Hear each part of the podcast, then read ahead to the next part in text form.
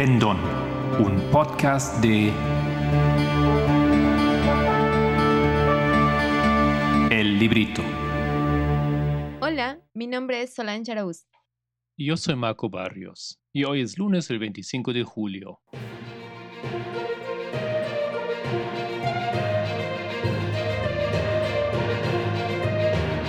Los temas del movimiento.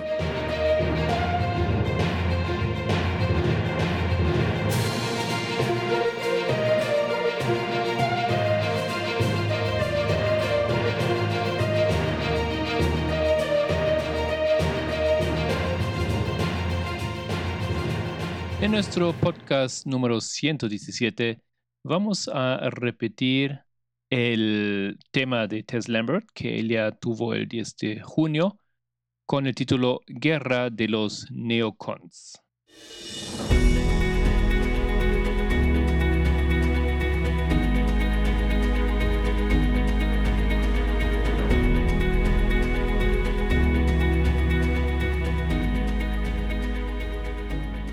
El sesgo de género en el comportamiento de las mujeres.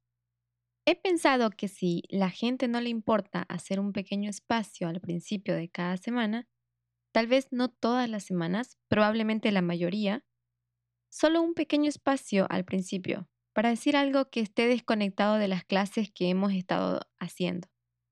A veces me encuentro con algo y creo que vale la pena compartirlo, que vale la pena decirlo. Tenía dos para esta semana que quería abordar. Supongo que es un poco de preliminares y luego volveremos a entrar y continuar con las clases. No quiero ocupar la mitad de la clase con un tema distinto, así que puede que haga uno de ellos y vea cuánto dura. Quería recordar a la gente un caso judicial. En los medios de comunicación se suele decir que todos los australianos conocen este caso judicial, pero no estoy seguro de que sea justo decir eso. Conozco a casi la mitad de la gente de la comunidad en la que vivo, casi la mitad de la gente de aquí no ha nacido en Australia.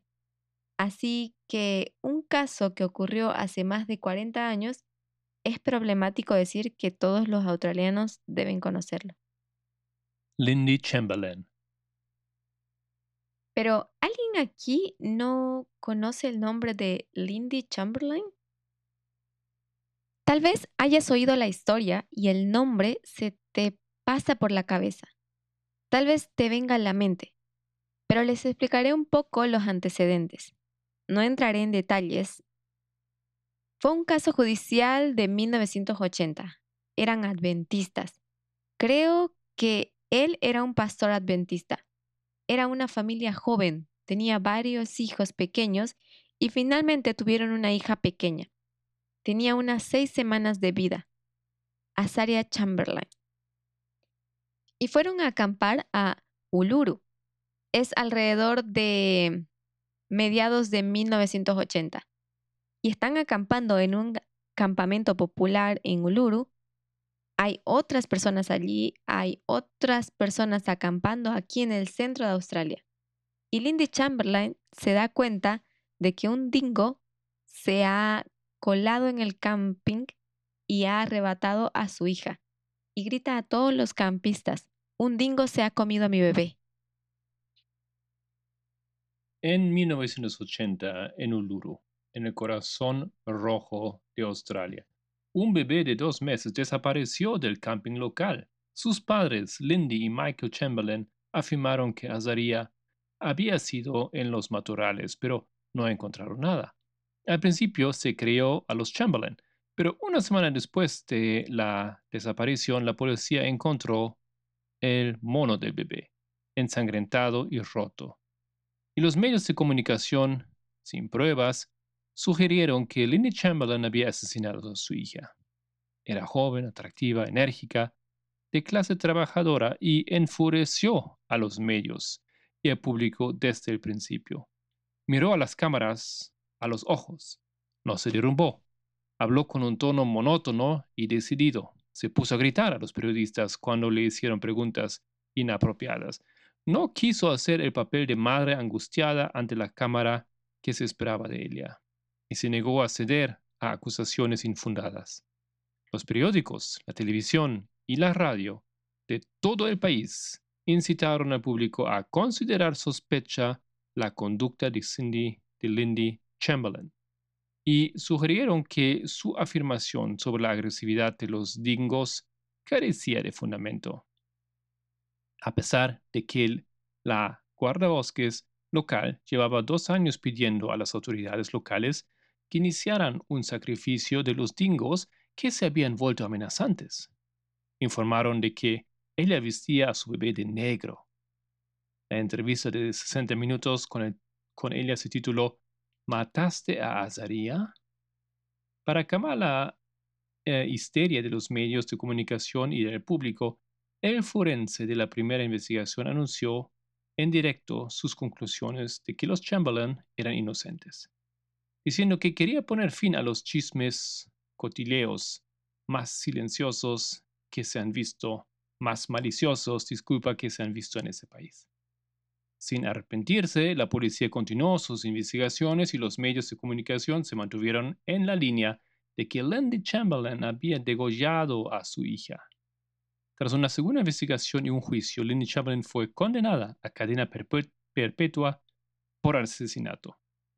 Aunque no se encontró ningún cuerpo, ni arma, y no se estableció el motivo, los manifestantes que salieron del juzgado llevaban pancartas en las que se leía No disparen a los animales por mentiras humanas. El dingo es inocente. ¿Y liberarla? No, cuélguenla. Embarazada durante todo el juicio, dio a luz en el hospital de Darwin y luego fue devuelta a la cárcel. Mientras tanto, un dingo se llevó a mi bebé se convirtió en un chiste en todo el mundo, encontrando su camino en los guiones de Seinfeld y Los Simpsons. Hoy en día diríamos que se encuentra en los guiones de Saturday Night Live. Tres años después de ser encarcelada, la policía encontró por casualidad pruebas que demostraban su inocencia. Fue puesta en libertad inmediatamente con la correspondiente disculpa del gobierno que se avergonzó. En el siguiente juicio, los testigos expertos afirmaron que las marcas en el mono del bebé eran de hecho consistentes con las marcas hechas por los dientes de un dingo. Veinte años después de que Lindy Chamberlain fuera eh, indultada, otra madre fue atacada por los medios de comunicación. En 2007, Madeleine McCann desapareció. Al principio, la gente se mostró comprensiva pero no tardaron en volverse contra la madre. La madre de Madeleine era demasiado atractiva, demasiado delgada y tenía una compostura sospechosa. Al igual que Lindy Chamberlain, Kate McCann fue criticada por no llorar lo suficiente.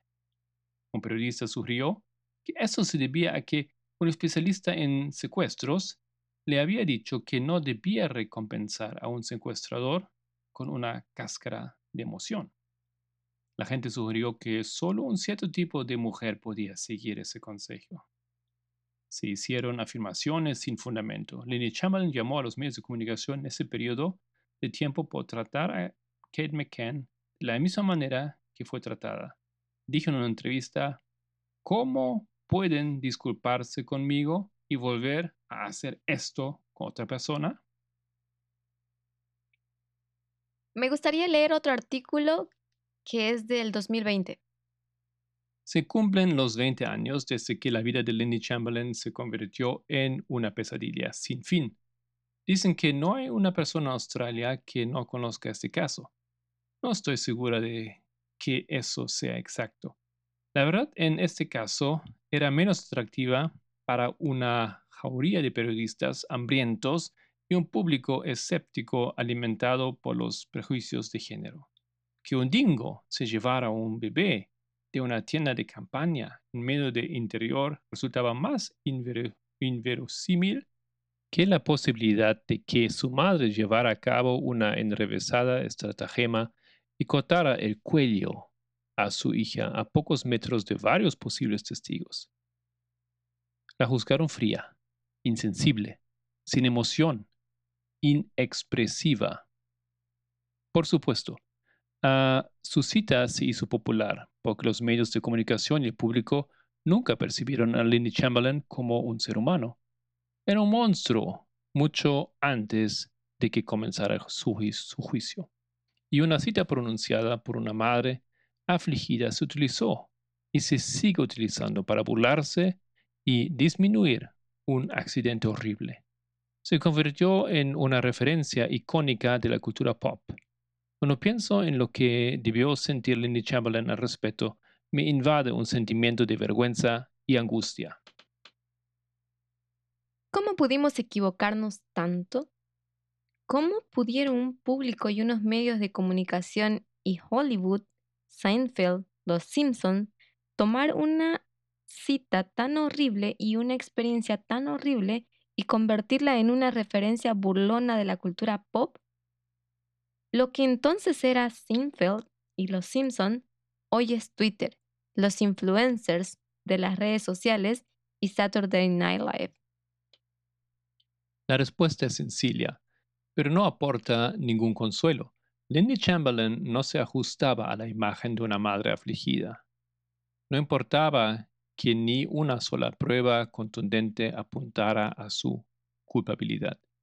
No importaba que la aparente salpicadura de sangre encontrada en su coche fuera en realidad una salpicadura de pintura, mezclada con óxido de hierro de un pueblo natal de Mount Isa. No importó que supuestamente cometiera el asesinato, se deshiciera el cuerpo y se limpiara la de sangre en menos de diez minutos. No importaba que varios ancianos indígenas y rastreadores que vivían en Uluru fueran testigos de nuevas huellas de Dingo al día siguiente de la desaparición de Azaría.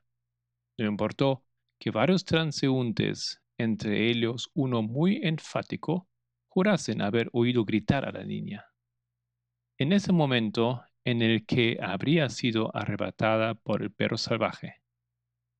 Nada de esto importó, porque Lenny Chamberlain no lloró lo suficiente, no gritó lo suficiente, ni se quejó lo suficiente ni mostró suficiente emoción femenina. Solo por esa razón, la policía, los medios de comunicación y el público determinaron con rapidez que era culpable. Era un monstruo. Y es este mismo tema el que hemos visto a lo largo del tiempo en innumerables casos. Las mujeres que no se comportan como esperamos que lo hagan. Las mujeres que rompen las normas son muy probablemente mujeres malvadas. Eso era una cita de womensagenda.com. Foxy Noxy, apodada por unos medios de comunicación frenéticos en su momento, se convirtió en la principal sospechosa. Su percibida falta de emoción exhibida más tarde en el juicio irónicamente subrayó su culpabilidad. Las personas responden al trauma de forma diferente. Lindy Chamberlain puede haber escapado a la mayor parte de su condena de por vida en la cárcel, pero la completó fuera. Conozco personalmente a personas, personas mayores, mujeres mayores que han sufrido sus propios abusos, que dicen que irán a su lecho de muerte sin importar lo que digan los demás, sin importar que cualquier prueba sugiera lo contrario, irán a su lecho de muerte sabiendo que Lindy Chamberlain mató a su bebé. Nada las sacará de esa convicción, porque vieron su falta de emoción. Las mujeres mayores que han sido maltratadas adoptaron esa posición y la siguen adoptando. 40 años después de perder a su bebé, sigue siendo atormentada por extraños en la calle que la reconocen y la saludan con la casa del dingo. Es difícil creer que Chamberlain puede encontrar una paz duradera. Le hemos robado eso como hemos robado a miles de mujeres más a lo largo de los años. Lindy Chamberlain, una de tantas. Mónica Lewinsky. Ahora comediantes nocturnos. Los comentaristas sociales dicen, ¿cómo pudimos tratar tan mal a Mónica Lewinsky? No han cambiado son 20 años después. Britney Spears, Amanda Knox, Kate McKinnon. Algunos casos famosos de muchos casos. Y luego cuando miras a Amber Heard, podemos estar con el nivel de la sociedad con ese sesgo que no ha cambiado. Si vas a la sección de comentarios, realmente peligroso hacerlo, por cierto, los principales comentarios de las mujeres son algo así como... No creo nada de lo que dicen los medios de comunicación acerca de, de cómo el juicio de este tribunal estaba equivocado. Estoy muy contenta de que esto haya sido transmitido en vivo, porque pude ver con mis propios ojos que ella era manipuladora y mentía. En el contexto de las mujeres y los casos que he mencionado, ¿qué creen que estas personas que vieron en la cámara que sugería a Amber Heard era manipuladora y mentía? ¿Qué cree un jurado con el mismo sesgo de género que vio a Chamberlain? ¿Qué creyó ver el jurado, mayoritariamente masculino, para decir que ella mentía cuando un juez dictaminó que no lo hacía? Amanda Knox ha hablado desde entonces contra la naturaleza de género de la vergüenza pública. Reconocen lo que están viviendo. El problema son los mismos comentaristas, los descendientes inmediatos de los comentaristas que pensaban que era divertido pinchar o provocar a Mónica Lewinsky. Están hoy callados. No ha cambiado no ha habido ningún cambio. Steve Bannon, O.J. Simpson, contra las mujeres. Quiero compararlo y no vamos a entrar en él por el tiempo, pero quiero hablar un poco sobre Steve Bannon. Tal vez la próxima semana. Al principio quiero hacer algunas observaciones sobre Steve Bannon, pero una de las cosas que la gente que escribe sobre él encuentra fascinante, pensé que recuerdan la historia si la mencionaba. Es una historia famosa. Oyes mencionar a O.J. Simpson por los comentaristas sociales de forma humorística. Hay un tipo que mató a su esposa y se salió con la suya. La gente tiene menos desprecio visible por él que McCann, pero Steve Bannon es un tema particularmente interesante. Y la gente que lo ha conocido y que trabaja en Washington dicen que es realmente increíble. Si vas a Washington, la gente odia lo que él representa. Los demócratas, la izquierda, los progresistas odian lo que dice Steve Bannon y lo que representa, pero lo aman. Les encanta el hombre, lo encuentran encantador y es algo de lo que se ríen una y otra vez es como, ¿por qué nos gusta tanto? Y creo que vale la pena investigarlo. Llega a la raíz del sesgo de género. Las mujeres que son juzgadas de la manera en que lo son, pero también regresan y miran a alguien como Steve Bannon, él es encantador. No saben por qué, pero su corazón se siente cálido cuando lo ven, cuando él habla, cuando hablan con él. Tiene muchos amigos en el ala izquierda que no están de acuerdo con él, pero les gusta ser sus amigos porque piensan que es una persona muy agradable con la que quisieran estar cerca. Ser feminista y no ceñirse a los prejuicios sexistas. La decisión más estúpida que el fallo del jurado en el caso judicial de Amber Heard y Johnny Depp la decisión más estúpida que se ha tomado ha sido la de transmitirlo en directo, ponerlo ante un público que cree con sus propios ojos juzgar su culpabilidad. Eso, combinado con las redes sociales, creó la quema de brujas. Y esta lapidación moderna, mucho peor que lo vivido por las mujeres que he mencionado, es peor. Pero la decisión de hacerlo es despreciable y que la gente diga que son feministas. Somos feministas, pero no llamamos a los dingos por una mujer que debería ser ahorcada. Nada ha cambiado en la sociedad. Los medios sociales se están asegurando de que no sea así. Quería recordar a la gente, antes de comenzar de Lindy Chamberlain, un largo legado. Estos son algunos casos famosos. Hay una mujer en los Estados Unidos. Creo que lograron suspender su ejecución. Estaba en el corredor de la muerte por supuestamente asesinar a su hijo. El problema principal, según los primeros intervinientes, es que no mostró suficiente emoción y por eso la enviaron al corredor de la muerte. Están tratando de salvarla.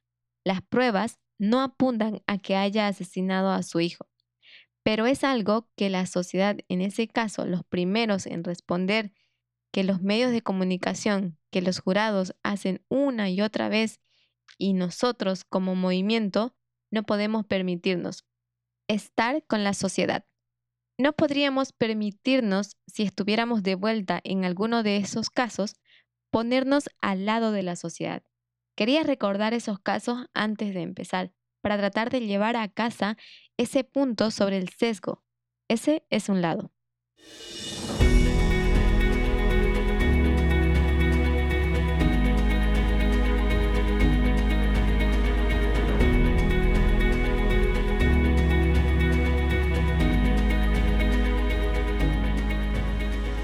Revisión. Podemos empezar nuestra revisión volviendo donde lo dejamos la última vez. La ley dominical es la unión de cultura y Estado y no de iglesia y Estado. Así que la última semana eh, voy a dar un paso atrás. Hemos podido llegar a una de las conclusiones que necesitamos cuando analizamos la iglesia y el Estado. Dijimos que fundamentalmente no es la iglesia, es fundamentalmente cultura. Esa fue una conclusión importante a la que llegamos. Tenemos mucho más que decir al respecto, pero lo dejamos por un momento y volvimos al ala izquierda la semana pasada. El ala izquierda y la extrema derecha de Grey Zone. Queríamos volver a introducir el ala izquierda en la historia porque hemos estado mostrando los problemas de la derecha, su preferencia por la libertad sobre la igualdad. Queríamos retroceder. ¿Y cómo identificamos la cultura como el problema? Quiero que abordemos todos los temas a la vez. El método de enseñanza es espiral, porque todos están relacionados, están interconectados. No creo que funcione si nos ocupamos solo de la derecha, luego solo de la cultura, luego solo de la izquierda. Están demasiado interconectados. Lo estamos abordando todo al mismo tiempo y volvemos a girar en espiral entre ellos. Tenemos el ala izquierda, que representa la igualdad sobre la libertad, y el ala derecha, que representa la libertad sobre la igualdad.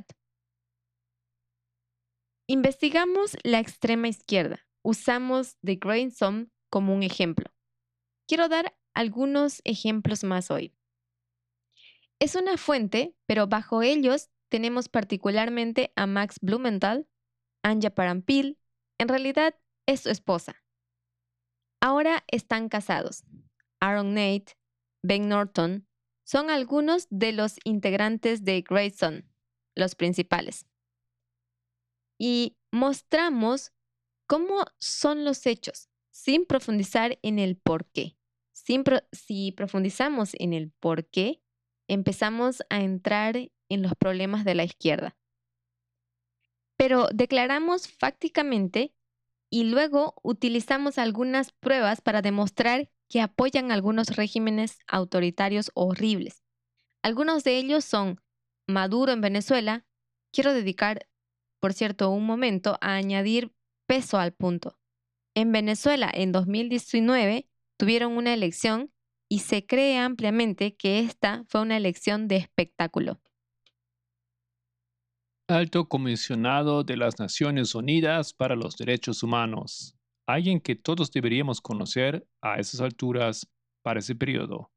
Zaid Raad al-Hussein señaló que su oficina tenía la preocupación de que los informes de asesinatos extrajudiciales arrojan dudas sobre la imparcialidad afirmando que este contexto no cumple en absoluto las condiciones mínimas para unas elecciones libres y creíbles.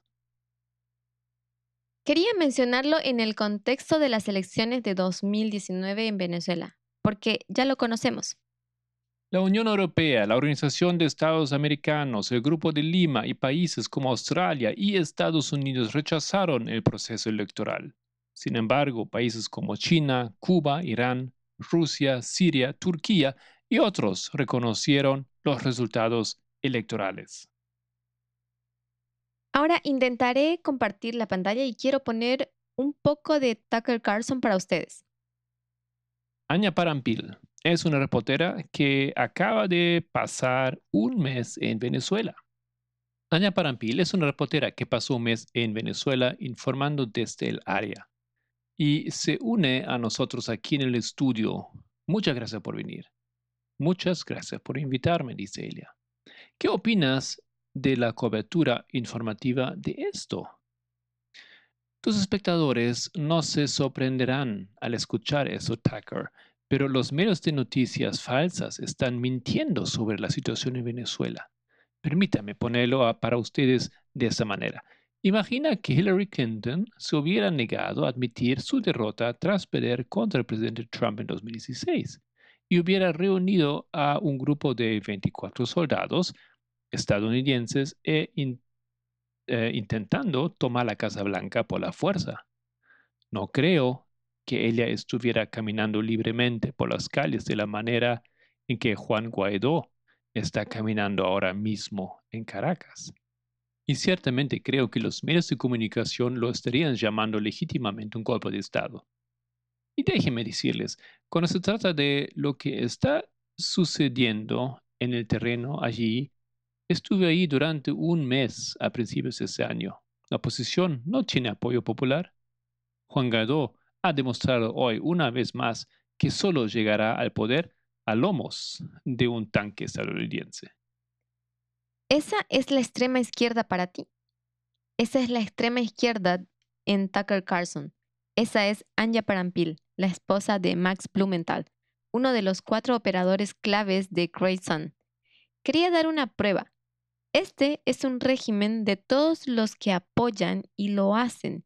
Viajan a Venezuela, viajan a Siria y cuentan esa historia. Tienen una base diferente a la de Carlson. Pero yo creo que los problemas del mundo son causados por el colonialismo y el nuevo colonialismo y el imperialismo norteamericano por la CIA, por el Estado profundo norteamericano. Como ella dijo, Maduro es legítimamente elegido. Citamos al alto comisionado de Derechos Humanos de la ONU ese periodo, que dijo que había ejecuciones extrajudiciales. Todos los países y organizaciones que rechazaron los resultados, todos los que lo hicieron y los vemos alinearse con estos regímenes, porque, como ella dijo, el cambio de régimen vendrá solo a través de los tanques de Estados Unidos, porque el pueblo no quiere a la oposición.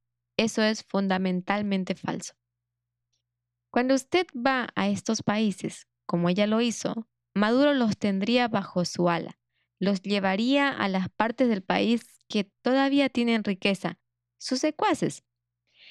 Saben cómo funciona el sistema, que van y se reúnen con Maduro, se reúnen con Assad. Eso fue para llevar el punto un poco más Venezuela, Siria, Rusia, China. Julian Assange y Wikileaks. La pregunta vuelve a esta línea. Alejémonos de Croissant porque mm, son solo un ejemplo. Pregunta. En este contexto, ¿dónde colocarías a Julian Assange? ¿Ha tenido problemas antes de ahora la comprensión de la política de Julian Assange? Mucha gente lo hace. Yo sí. Hasta que no entendí esto. No pude entender a Julian Assange. No podía entender Wikileaks.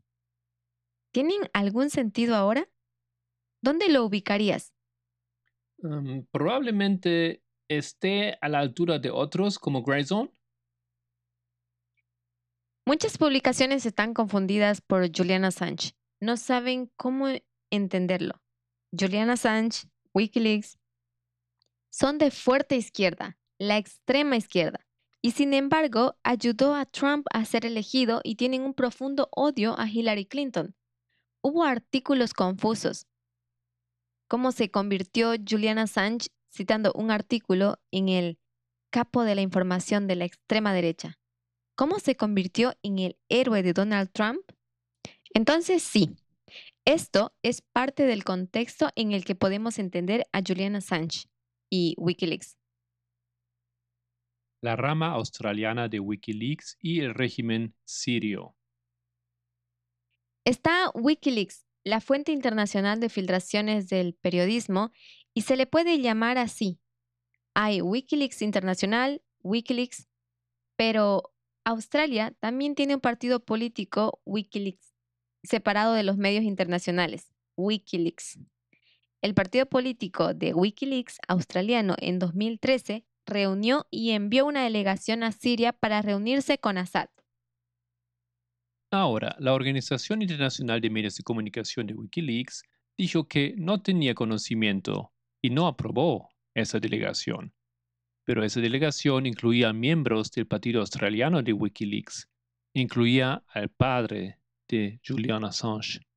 La delegación pretendía mostrar su solidaridad con el pueblo sirio y oponerse a la intervención militar occidental en Siria. John Shipton el padre de Julian Assange, director general del partido político, formaba parte del número que el 23 de diciembre de 2013, dos años después de la guerra civil, se reunió con Assad. Wikileaks International, la organización de medios, protestó una vez que se enteró de esto, porque dijeron que esto sería hilado sin cuidado. En otras palabras, no deberías haberlo hecho porque nuestros medios de comunicación utilizarán esto contra nosotros. No porque reunirse con Assad, este violador de los derechos humanos, fuera una mala idea, sino porque estaban preocupados por cómo se haría circular la publicidad. La delegación incluye a Shipton, a miembros del Consejo Nacional de Wikileaks y al académico de la Universidad de Sydney Tim Anderson y al activista de los refugiados Jamal Daoud. Quiero enumerar un par de nombres. Voy a poner Wikileaks. No está tan a la izquierda como Grayson, que está más allá. Wikileaks, Julian Assange. ¿Por qué está tan cerca de Vladimir Putin? ¿Por qué les gusta operar sus servicios de Internet fuera de Rusia? ¿Por qué no atacan a los regímenes autoritarios y solo atacan a Estados Unidos y a algunos otros países occidentales? ¿Por qué sus informaciones son tan parciales? Si pueden acceder a la información que pueden, ¿por qué no están atacando el genocidio que está ocurriendo en China? Tienen un enfoque y es un enfoque de la Crayson. También quiero mencionar a Tim Anderson como un individuo separado, porque va a surgir de nuevo. El partido de Wikileaks dijo que la visita a Siria era para mostrar la oposición a la violencia y a la intervención militar occidental. Su temor es el mismo que expresó Anja Parampil, que se produzca un cambio de régimen en Venezuela a lomos de los tanques estadounidenses. Quiero que Estados Unidos se mantenga al margen y en eso muestran tácticamente, a veces abiertamente, su apoyo a estos regímenes. El partido Wikileaks fue el primer partido en Australia que advirtió de las consecuencias mortales si los militares occidentales intervenían en Siria. Fueron más allá al cuestionar la credibilidad de las excusas de dicha intervención, basándose en información en informes sin fundamento sobre el uso de armas químicas por parte del ejército sirio contra ciudadanos civiles. Eso es lo que todos niegan que haya ocurrido. Grayson adopta la misma posición. Tim Anderson ha hecho campaña en apoyo de Timor Oriental, Corea del Norte, Cuba, Venezuela, Palestina y Siria. La guerra civil, dice, es una ficción creada por Estados Unidos para destruir una nación independiente. Glenn Greenwald y el 6 de enero. Quiero mencionar a uno más, Glenn Greenwald. Lo hago para ilustrar que Grace Song no está sola aquí. es un fenómeno de la izquierda más amplio. Glenn Greenwald, comentado la interacción del 6 de enero, dice lo siguiente. Cuando se trata de histrionismo, del melodrama y la explotación de los niveles de miedo de la manifestación del 6 de enero, nunca ha habido ningún límite aparente. Y hoy se cumple un año de esa revuelta de tres horas. No hay una aparente visión del final. Demasiadas élites políticas y mediáticas están demasiado invertidas en esta narrativa maximalista como para que renuncien a ella voluntariamente la orgía de psicodrama de hoy fue mucho peor y más patética de lo que esperaba.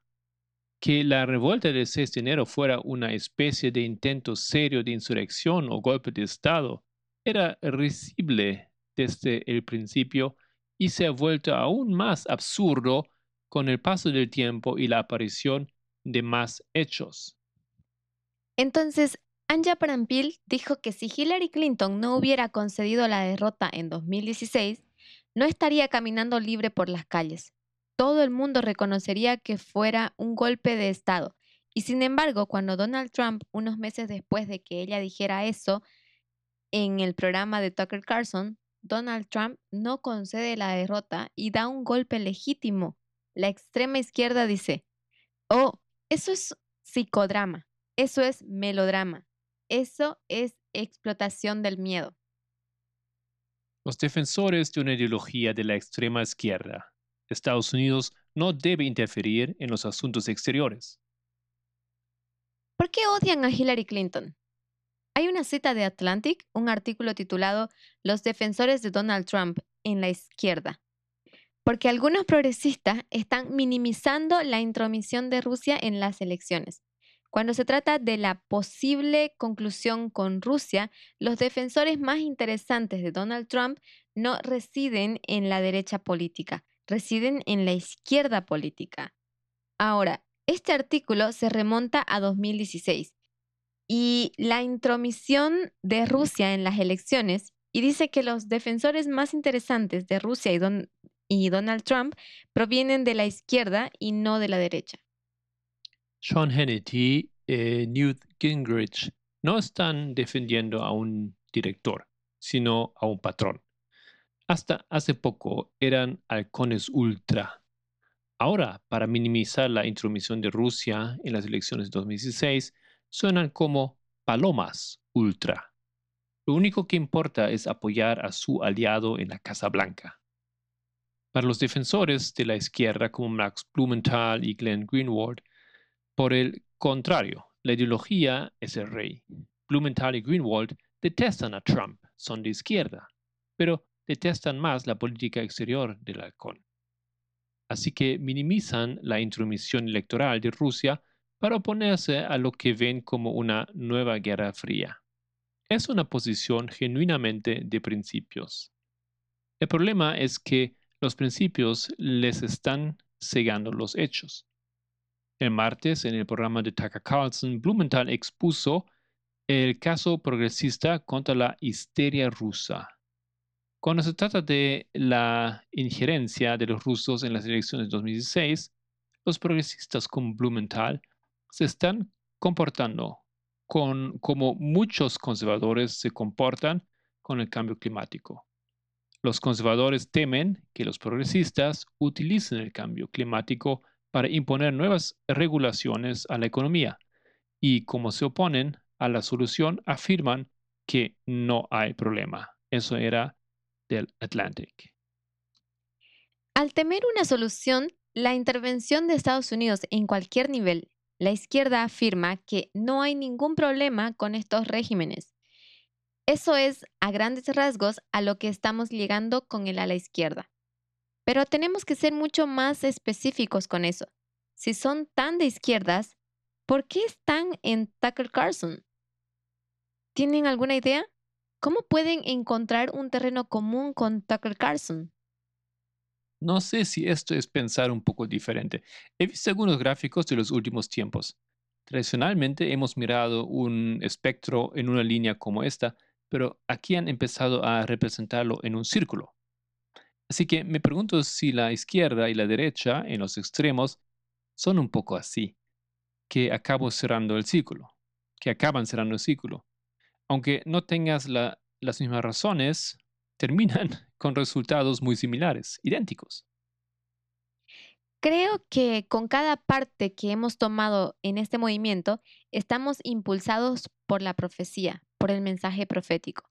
Y las elecciones de 2016 tienen mucho que decirnos, no en el proceso electoral, pero en la comprensión de que Hillary Clinton fue, si no toda la solución, el comienzo de la solución al problema con los Estados Unidos.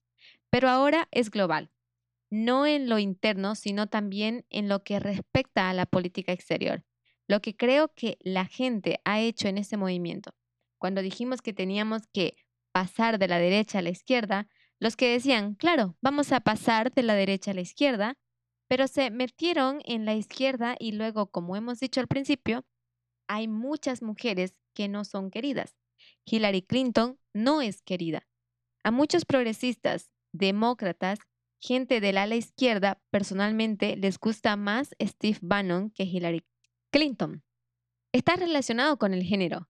Y la gente en este movimiento se metió en el ala izquierda y luego encontró todas las fuentes que incluso si no se oponen explícitamente a Hillary Clinton, les permiten al menos ignorarla. Ignorarla como persona y también ignorar todo lo que ella representaba y por lo que luchaba. Entiendo que ahora hay gráficos que ilustran de diferentes maneras. Creo que los problemas que tienen es que los gráficos nunca parecen hacer justicia. Mi preocupación es que realmente no quiero que perdamos de vista el hecho de que están partiendo de plataformas completamente diferentes.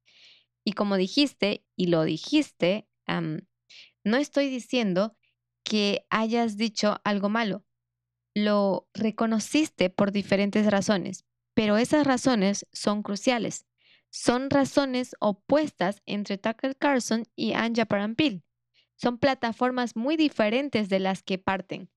Mi preocupación por este movimiento no es que estén viendo en Attack Carson y les guste lo que están escuchando. Mi preocupación es que vienen de esta plataforma. No es una plataforma de Hillary Clinton, pero creo que es acertado que complicar un poco más la política nos lleva a la solución. ¿Querías decir algo más? Estoy luchando con esto un poco. Por favor, tened paciencia conmigo cuando trate de explicar esto. Así que la extrema izquierda apoya a Putin, cualquier régimen autoritario, porque tiene mucho miedo del imperialismo americano, o de que se interpongan, o que en un cambio de régimen. En última instancia, tienen miedo de la superpotencia americana. Si pudiera decir esto, apoyarán a alguien como Putin, Tucker Carlson, en ese lado. Ahora saltamos al otro lado. Tucker Carlson, la derecha, apoyarán a Putin también, pero por una razón muy diferente. Citando a, Carlson, Putin me parece muy parecido porque mira su postura sobre los valores tradicionales, la familia, los temas LGBT, cualquiera que sea el, aspecto, eh, aspecto de los valores tradicionales. Así que Putin, desde un punto de vista cultural, se parece a la derecha, ¿Son las dos plataformas que estamos viendo o me estoy perdiendo algo? Sí, creo que podríamos añadir más, llegar más a la raíz, especialmente con Tucker Carlson y la derecha, que es lo que creo que tenemos que hacer. Pero si son, pero claro que sí, son dos plataformas diferentes.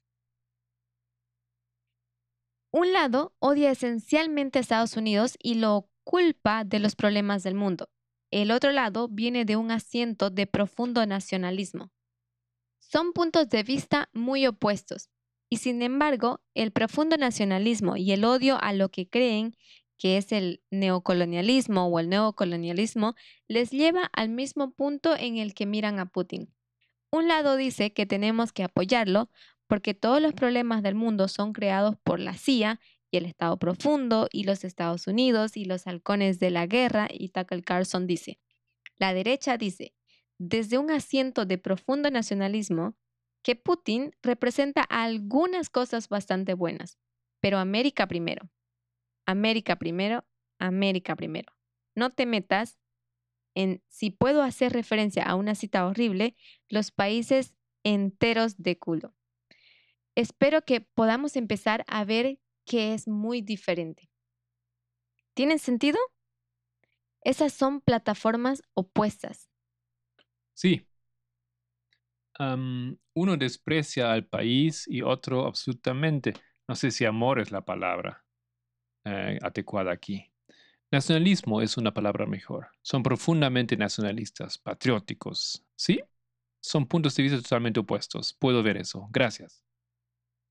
Creo que es correcto decir que aman a su país, pero el país que conciben como debería ser, la parte del país que es su visión, no la de los izquierdistas que lo están arruinando. Y prefieren aliarse con Putin que con Hillary Clinton, porque ellos mismos los dicen. Lo he visto en los, en los mítines.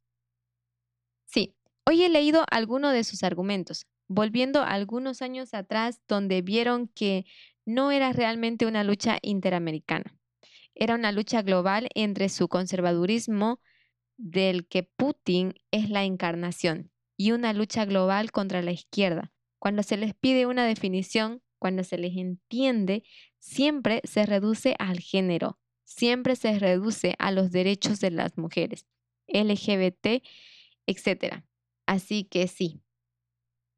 Mm, tal vez mi punto no sea tan importante. Por favor, no digas eso. Todo lo que dices es importante para nosotras. Ok. Escuché brevemente una entrevista de Tucker Carlson y Anya Parampil. No escuché mucho. Al principio ella estaba hablando de la guerra entre Ucrania y Rusia y que no era Rusia la que atacaba a Ucrania, pero fue el resultado de lo que hizo Estados Unidos y un golpe de Estado en Kiev.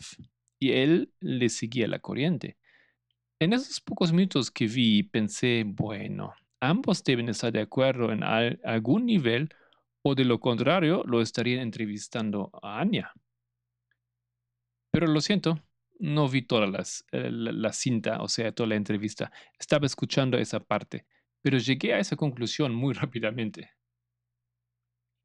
No sugiero que la gente sufra tanto por la causa. No es necesario escuchar todo de Tucker Carlson pero es bueno verlo, escucharlo y verlo. Así sabemos a qué nos enfrentamos. Ayuda, creo, a asimilarlo. Gracias por informarnos. No sé si yo me estoy perdiendo algo, me siento un poco confundida.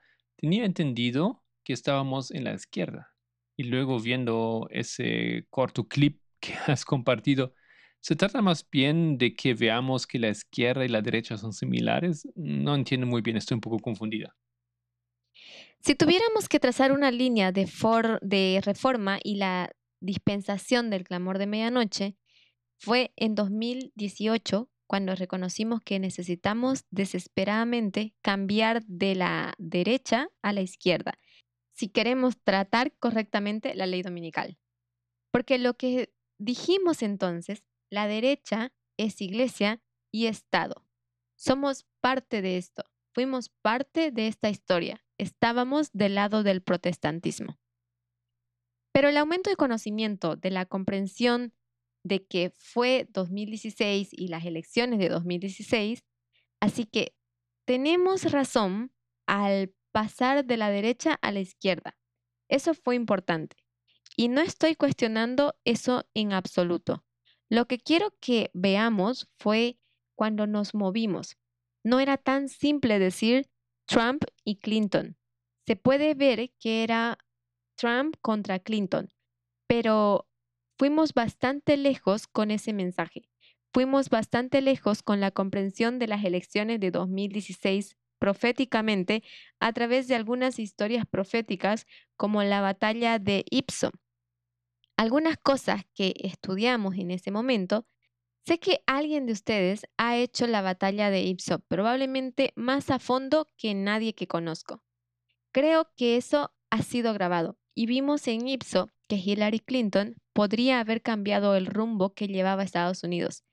Era en una trayectoria hacia la ley dominical. Y ella podría haber dado vuelta al barco, podría haber evitado que esos eventos ocurrieran. pero no la querían. Fue rechazada. Lo que quiero decir ahora es que Hillary Clinton es odiada por gran parte de la izquierda. No basta con decir que somos feministas. Muchas feministas apoyan a, a Johnny Depp o a gente que dice serlo. Se ha convertido en un término que mucha gente coopta por su versión. Si entendemos el verdadero feminismo, entonces no podemos decir eso. No basta con decir que somos de izquierdas. Tenemos que saber qué significa eso. Tenemos que saber qué es lo que debe defender la izquierda y dónde lucha y fracasa. No basta con pasar de Trump a Clinton. Tenemos que ponernos realmente del lado de Clinton. Y hay otras facciones, otras fuentes dentro del ala izquierda que la gente puede seguir y que no les llevan hacia la igualdad de género. ¿Tiene eso un poco de sentido? Sí, sí, claro. Estaba mirando The Grey Zone y pensando que estaban a la derecha, pero esto tiene más sentido. Creo que eso se debe a que las conclusiones a las que llegan suelen coincidir con las de la derecha. No estamos sugiriendo que debamos ser de derechas. De hecho, todo lo contrario. Ahora sabemos cuáles son los problemas, porque lo que está mal es lo que les hace coincidir con la derecha. Lo estamos diseccionando un poco más. Llegamos al corazón de lo que 2016 fue diseñado para enseñarnos. Espero que a través de la explicación del conservadurismo un poco más tenga más sentido para ustedes. Puede que te pregunte al final o incluso después de la clase si te parece bien. Gracias. Es genial.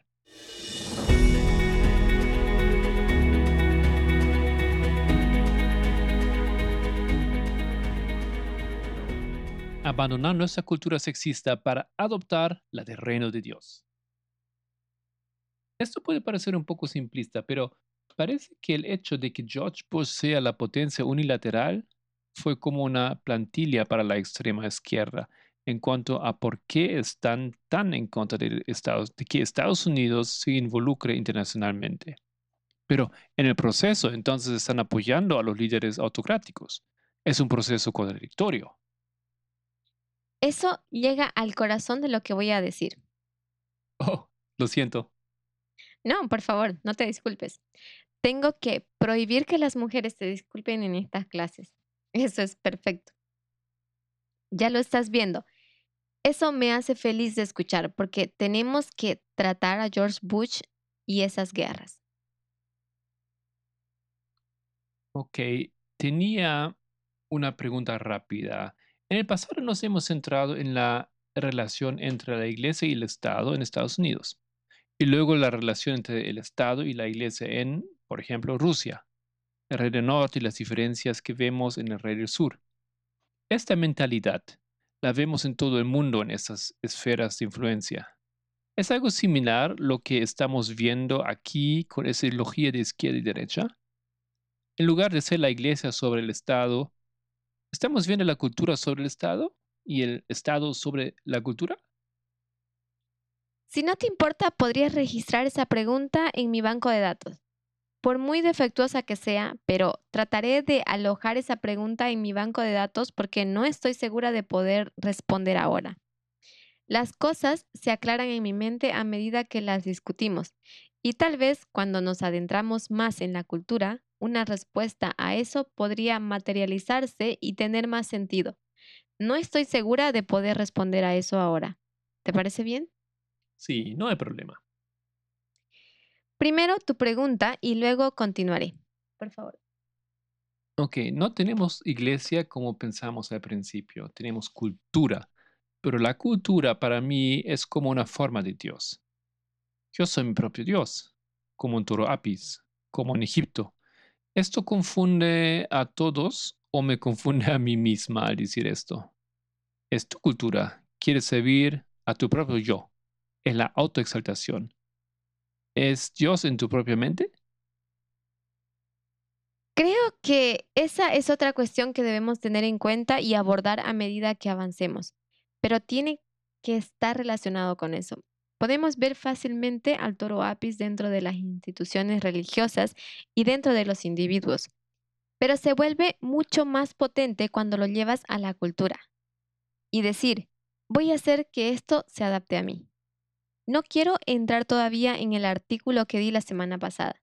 Quiero dar otro hoy y volver a él cuando hayamos pasado por unos tres o cuatro artículos. Pero, ¿no es ese uno de los puntos que el alto comisionado de las Naciones Unidas para los Derechos Humanos está haciendo? Los países que dicen que vamos a tomar los derechos humanos universales, pero solo como nos conviene, y vamos a moldear algo que es básico, de hecho, los derechos humanos universales no es difícil de entender. Vamos a moldear eso y a mezclarlo con lo que nos parezca bien. Cuanto más pensemos en ello, más deberíamos ser capaces de ver esto, incluso esto en el Antiguo Testamento. La batalla más dura que tuvo Dios fue separar a Israel de todas las culturas que lo rodeaban fue más que poner un ídolo a Baal y soy un Dios celoso. Fue más que eso, que trajeran esos ídolos, tomaran las culturas de sus familias que rodeaban esa adoración. Tienes esos ídolos, por lo tanto tienes estos templos. Tienes esos templos, tienes prostitutas del templo, tienes capas de abuso comenzando. Dios no está diciendo que estoy celoso y no quiero que hables con otro Dios. Él está tratando de hacer que Israel acepte una cultura que debía pertenecer a un nuevo reino, que ni siquiera se encontraba en esta tierra. Y eso requeriría identificar las culturas en las que vivían, Egipto, o las culturas que los rodeaban, encarnados en sus familias y rechazar esas culturas, las que vivían, las que venían y las que les rodeaban.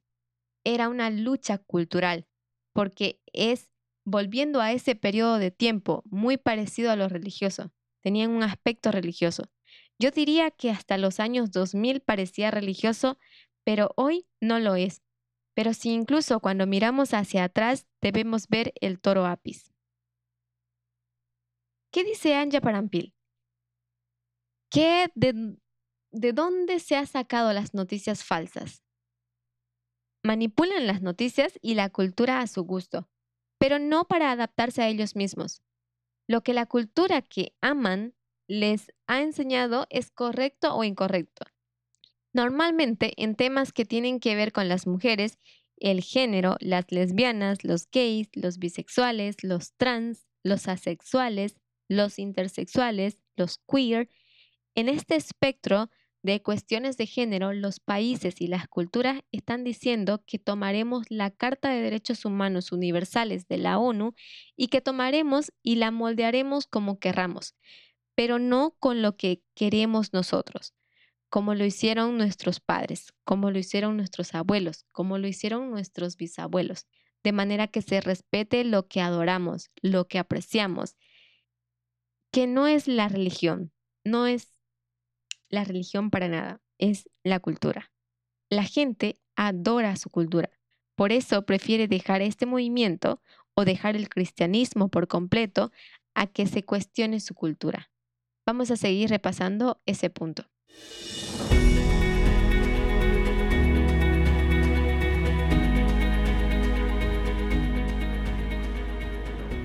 Los neoconservadores. Espero que seamos más específicos a medida que avancemos. Quería traer esto a la derecha de nuevo. Si miramos el conservadurismo, si escribo conservador, si me dejas dividir esto una vez más, quiero citar a Max Blumenthal. La semana pasada cité una fuente. Se llama Code Story. No me gusta todos sus artículos. Son bastante de extrema izquierda. Están por aquí. También quería poner algunos de los Young Turks aquí. Si conoces los Young Turks, no son tan malos, pero son definitivamente malos. Todavía encuentras muchas teorías de la conspiración. No tienen un historial muy limpio en cuanto a información objetiva. Y hay algunos otros problemas aquí. Hay muchas cosas aquí, pero he citado a Code Story que puede hacer un poco más de lo mismo. No he leído mucho su fuente, pero en este caso llamaron a The Grey Zone para apoyar a Assad en Siria y a estos regímenes. Y se pusieron en contacto con Max Blumenthal y le dijeron, vamos a publicar esta historia. ¿Quieres hacer un comentario? Y Max Blumenthal les respondió lo siguiente. Nosotros, The Grey Zone, consideramos que Coda Story es una tienda de propaganda de la OTAN, envuelta en un aburrido blog neocon. Es una tienda de propaganda de la OTAN envuelta en un aburrido blog neoconservado. No estamos interesados en ningún intercambio de opiniones, pero les animamos a que publiquen la siguiente declaración en el contexto de China. Grayzone no está a favor de los centros de reeducación para nadie, excepto para los fanfarrones, belicistas, neoconservadores. Neocon significa neoconservador. Esto se ve una y otra vez. Están atacando a los neoconservadores. ¿Qué significa ser un neoconservador? Neo significa nuevo. Es el nuevo conservadurismo. Y si vuelves y lees a esta gente, lo están usando como un insulto. Neocon, neocon, neocon. Quiero que veamos las dos divisiones, porque hay dos tipos de neoconservadurismo el neoconservadurismo y el paleoconservadurismo. ¿Has oído hablar de la dieta paleo? ¿Qué es la dieta paleo? es una especie de dieta de carne, ¿no? ¿Por qué comen tanta carne y lo llaman paleo? Ellos quieren hacer un enfoque en las proteínas, en una dieta basada en proteínas en lugar de los carbohidratos. ¿Sabes por qué incorporan tanta carne? Ah, porque con eso no engordas. Sí, estás entrando en el lado de la salud, el lado histórico. Es que paleo significa antiguo. La dieta paleo, traducida literalmente del griego, significa dieta antigua. Y la gente que sigue una dieta paleo, la mentalidad detrás de ella es que deberíamos comer lo que comíamos cuando éramos cavernícolas, volviendo a la evolución, la idea de lo que la gente comía cuando eran hombres y mujeres de las cavernas.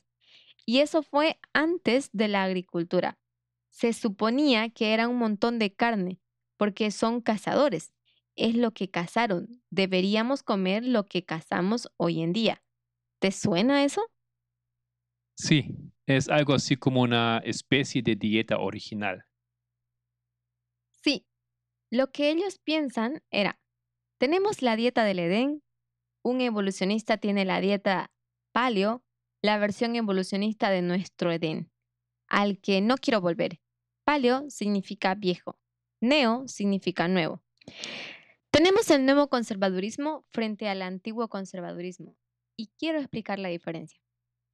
Viene de la raíz griega paleo, que significa antiguo o viejo. Lo usan un poco en broma.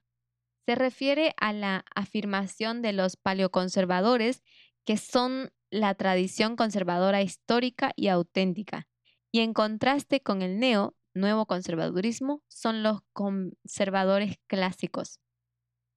Remonta su filosofía a los viejos republicanos de derecha del periodo de entreguerras, que influyeron en que Estados Unidos no se uniera a la Liga de Naciones redujera la inmigración con la aprobación de la Ley de Inmigración de 1924 y se opusiera a Franklin Roosevelt. A menudo se remontan incluso a Edmund Burke, el movimiento antifederalista que se remonta a los días de Thomas Jefferson y John Calhoun. Quiero tratar de mantenerlo simple porque entran en mucho lenguaje, pero es esencialmente diferente sobre lo que se ve más claramente con su política exterior. El neoconservadurismo se ocupa principalmente de la política exterior. En política exterior, la principal preocupación de los neoconservadores es impedir el desarrollo de un nuevo rival. Muchas de sus adhesiones se hicieron políticamente influyentes durante las administraciones presidenciales republicanas de los años 70, 80, 90 y 2000. El neoconservadurismo alcanzó su máxima influencia durante el gobierno de George Bush cuando, se, cuando desempeñaron un papel importante en la promoción y planificación de la invasión de Irak en 2003.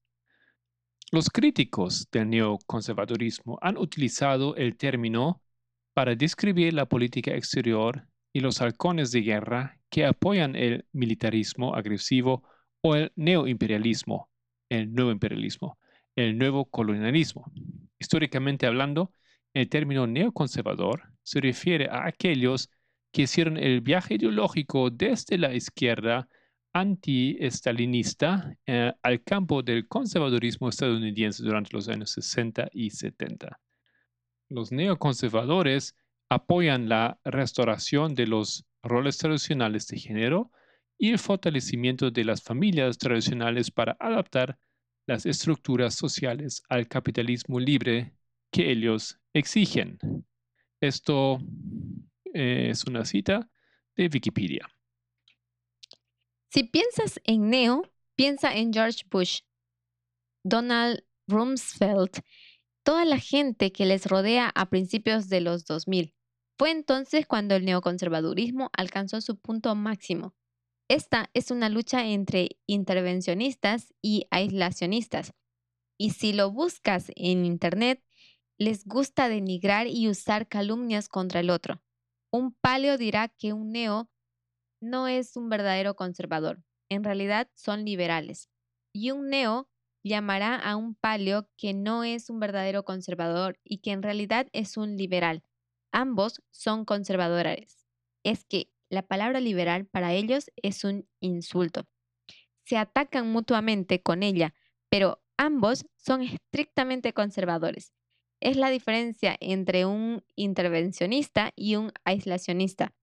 Los paleoconservadores encontraron un resurgimiento en cuanto a la guerra de Irak empezó a ir cuesta abajo. La visión de los paleoconservadores Tucker Carlson. A mediados y finales de la década de 2000, el neoconservadurismo empieza a morir. Todo el mundo se vuelve contra él y lo que empieza a surgir por primera vez en algunas décadas es el paleoconservadurismo. Y quiero que veamos que esto es realmente horrible.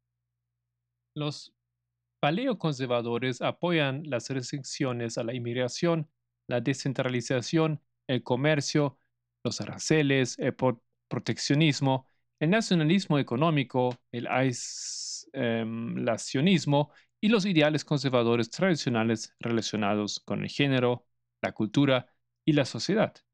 Tienden a oponerse al aborto, al matrimonio homosexual y a los derechos de los LGBTQ. Así que ambos son conservadores en cuestiones de género. La diferencia está sobre todo en la política exterior. El paleoconservadurismo se convirtió en un término especialmente en la década de 1980, tras la guerra de Vietnam, lo que separó aún más a esas dos vertientes del conservadurismo, a favor y en contra de la guerra de Vietnam. Crónicas, una publicación paleoconservadora, promovía una visión del mundo tradicionalista del sur centrada en la identidad nacional, la particularidad regional y el escepticismo ante la teoría abstracta y el poder centralizado están en contra del gran gobierno, pero también de un poder ejecutivo poderoso. George Bush hizo que el poder ejecutivo fuera realmente poderoso. Los neoconservadores no tienen tanto problema con eso. Los neoconservadores cuestionan la suposición de que la cultura y las costumbres europeas puedan ser trasplantadas o incluso forzadas a las culturas no occidentales, debido a las herencias culturales separadas.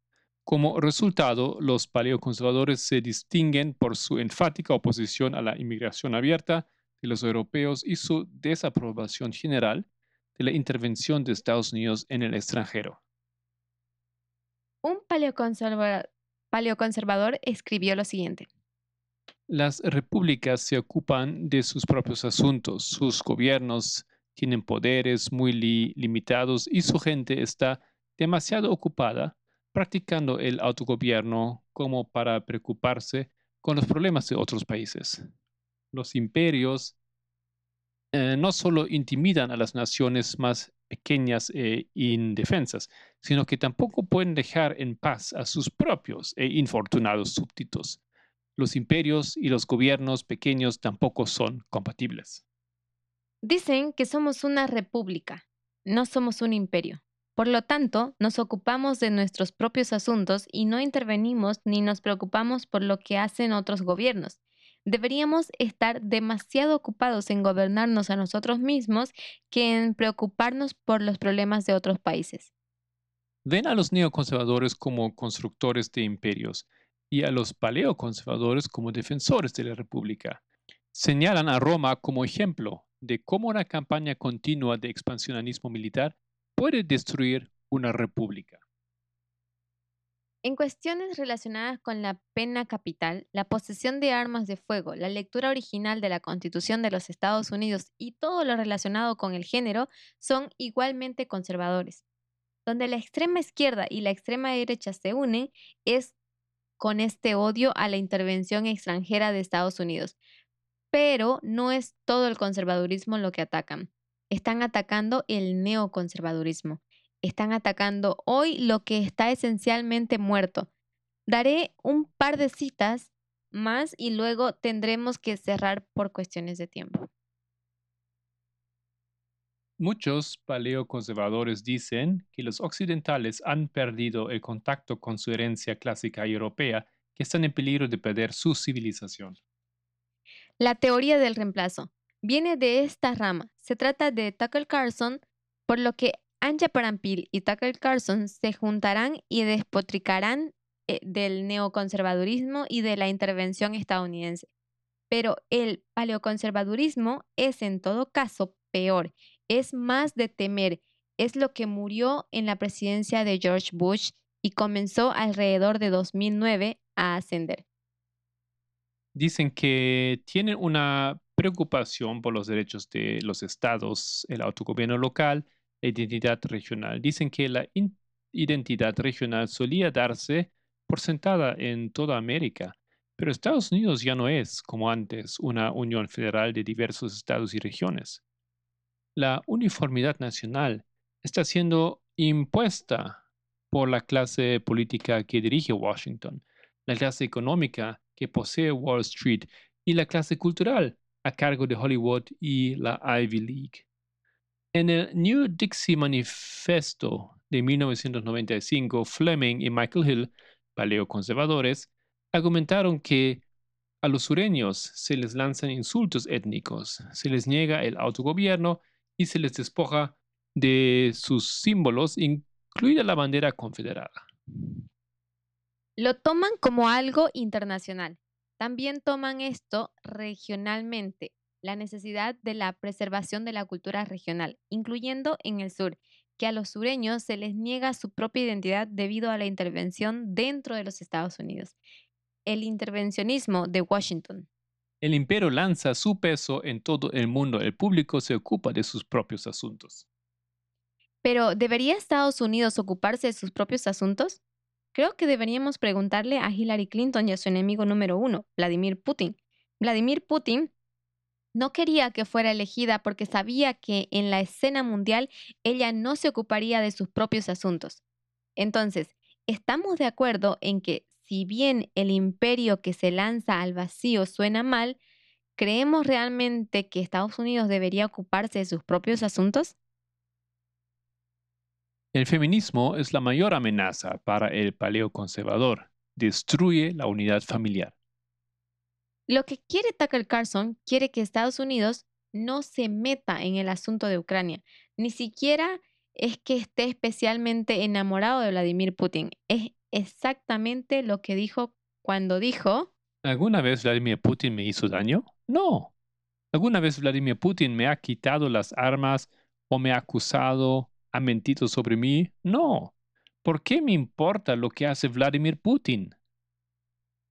No es necesariamente un amor por Vladimir Putin, pero incluso lo declara allí. Simplemente no quiere que le importe porque es un aislacionista, porque la política de Estados Unidos debería terminar donde comienza el agua del mar, para citarlos. no debería interferir en los asuntos exteriores. Esas tropas deberían ser traídas a casa. Las necesitan en la frontera sur, ¿no? Necesitan su ejército en la frontera sur. Necesitan a su ejército en las escuelas, deteniendo los tiroteos en las escuelas. No en Afganistán, no interfiriendo con, como dijo Trump, naciones sin valor. Pero si van a reconstruir esta república adecuadamente, lo que necesitan son sus valores familiares tradicionales, su versión de la unidad familiar que requiere que las mujeres tengan bebés y vuelvan a su lugar. El feminismo, el matrimonio gay, todo ello golpea el corazón del paleoconservadurismo de una manera mucho más terrible para un paleoconservador que para un neoconservador. Para algunos activistas, legisladores y comentaristas, la decisión de Carlson de minimizar la inminente invasión rusa y de rebatir las críticas al presidente ruso Vladimir Putin significaba que se ponía al lado o del lado de Rusia en contra de Estados Unidos. Pero esa es una interpretación errónea. Carlson no está a favor de Rusia en detrimento de Estados Unidos, ni pretende ayudar a Rusia a dominar o controlar Estados Unidos. Quiere que Estados Unidos sea como Rusia. Y de acuerdo con los principales paleoconservadores y nacionalistas blancos, tiene una aversión al intervencionalismo extranjero para que el militarismo estadounidense pueda crecer en casa. Lo necesitan en la frontera sur, Tucker Carlson es un paleoconservador aislacionista estricto. Apoya los aranceles por encima del libre comercio. Anti-inmigración, anti-intervención.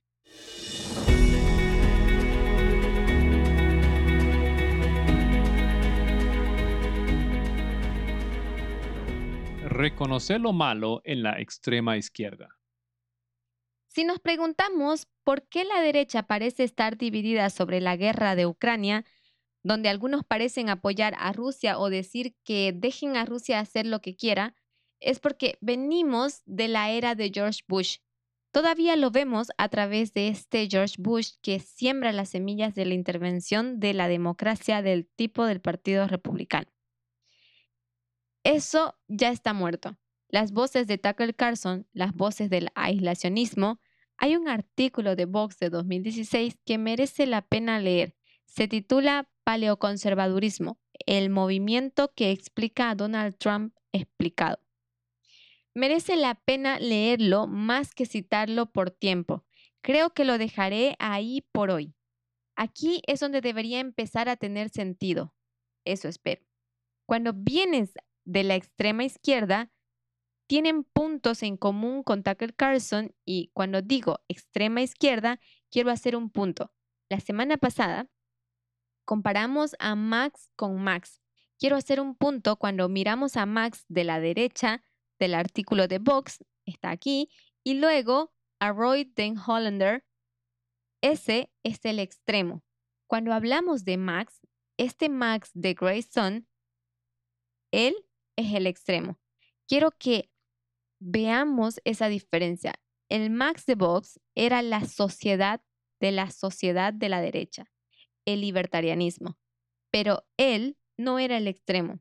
Estamos hablando del extremo aquí y cuando mencioné sitios web como Democracy Now, los Younger Turks, se dirige a más peligro.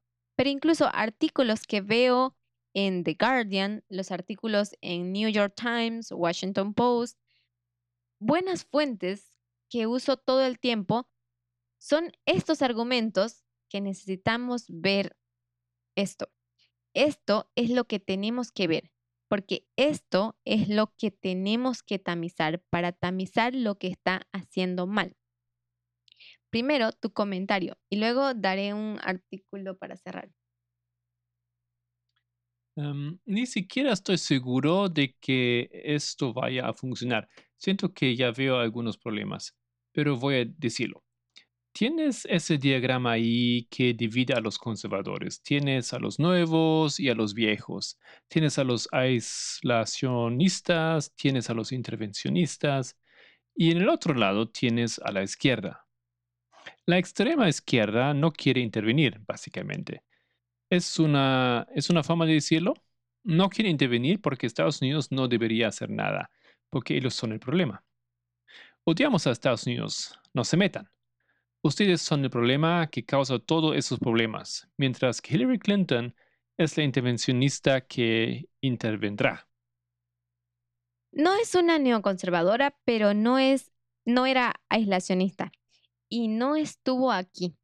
Libia, Benghazi, Gaddafi, ese es su historial. Hillary Clinton es la liberal. Ella intervendrá. Ella es lo que eh, lo contrario de la extrema izquierda, porque hará lo contrario de lo que quiere The Grey Zone. No sé lo que estoy diciendo aquí. No he declarado y lo hago deliberadamente porque quiero llegar a ello. No he dicho exactamente lo que creo que se equivoca. No quiero que parezca que lo he declarado, porque no quiero que me malinterpreten.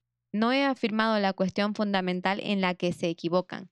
Quiero construirlo con nosotros entendiendo la estructura política y luego algunos artículos realmente importantes. Pero tenemos que ver que Hillary Clinton era la solución y ella no es esto. Y no es esto lo que creo que la gente del movimiento está siguiendo necesariamente. Pero son artículos en fuentes que se está leyendo y están de acuerdo. Mucho peor que eso.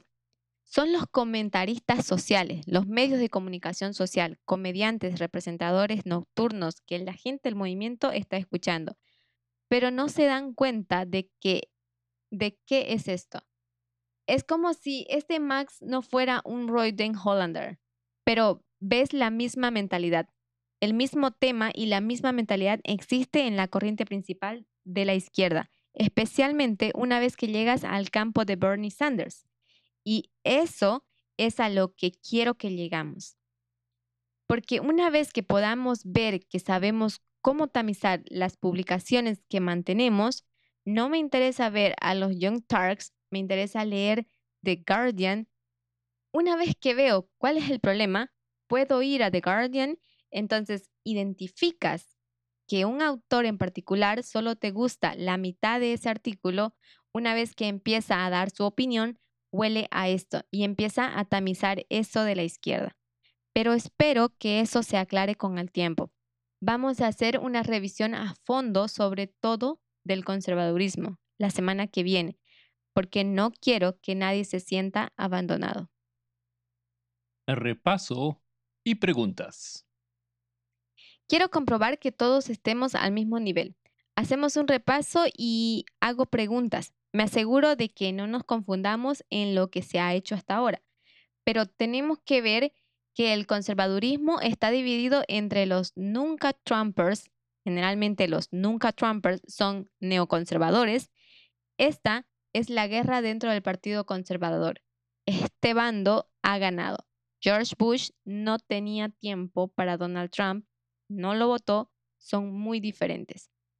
Pero es el paleoconservadurismo el que engendró la extrema derecha.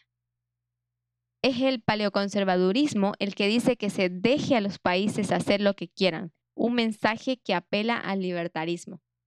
Es el libertarismo el que se combina con esto. Y es esto lo que creó la extrema derecha en 2009 y los grupos de milicia. No era la de George Bush, no era la de las guerras de Irak. Tienen un enemigo común. Y por eso Anja Prampil se reunirá con Tucker Carlson, porque tienen puntos en común, aunque vengan de lados opuestos. Un artículo que daré, y el anciano Parminder ha sido maravilloso, ya lo ha puesto en formato PDF. Enviaré el PDF con una explicación en breve, quiero tomar esta discusión de la izquierda y llevarla al tema de Israel contra Palestina. Sabemos que la derecha está obsesionada con Israel, pero la izquierda, especialmente las facciones de la izquierda, también lo están. Y este artículo empieza a investigar por qué. Voy a compartir la pantalla.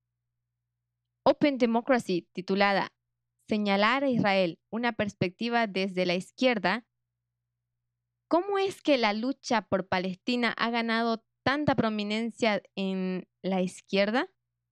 La respuesta podría decirnos algo sobre patrones de pensamientos más amplios en la política de izquierdas de hoy. Y es bastante largo, pero vale la pena leerlo. Llega al corazón de lo que estamos dando vuelta. Queremos ver el problema del a la izquierda. Muchas partes de la izquierda, especialmente el bando de Bernie, ¿por qué se centran tanto en los derechos de los palestinos? Es una discusión muy interesante. Cerraremos por tiempo y por favor hablen si están confundidos, porque no quiero seguir adelante si la gente está confundida. Lo repetiremos hasta que todo tenga sentido.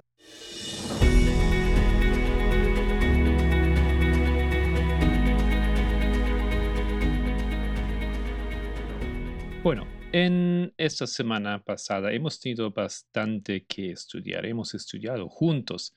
Eh, por un lado, el Ministerio Libriño condujo un seminario en em, Uruguay que empezó el viernes y duró hasta el domingo inclusive. Em, los eh, oradores eran nuevamente Bárbara y Gabriela. Y el sábado teníamos como eh, orador para el librito a Terry Lambert desde Australia.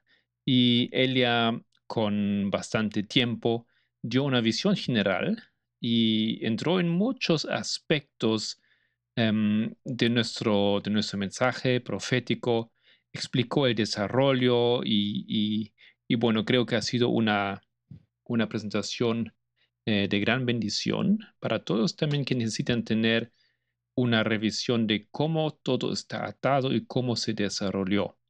Y el tema eh, fue nombrado o eh, recibió el título de La marca de la bestia parte 1 y parte 2 ya está en YouTube.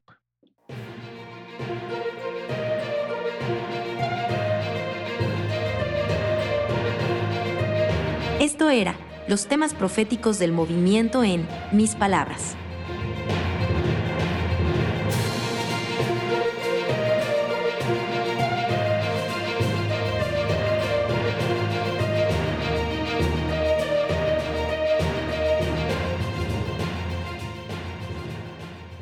Espero que les haya gustado este podcast y les deseo un feliz comienzo de esta nueva semana. Si quiere profundizar con algunos de los temas de este podcast, encuéntranos en librito.org. Me despido cordialmente en nombre de todo el equipo del Pendón. Que Dios les bendiga y hasta la próxima.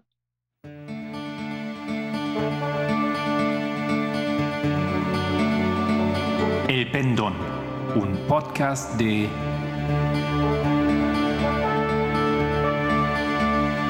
librito.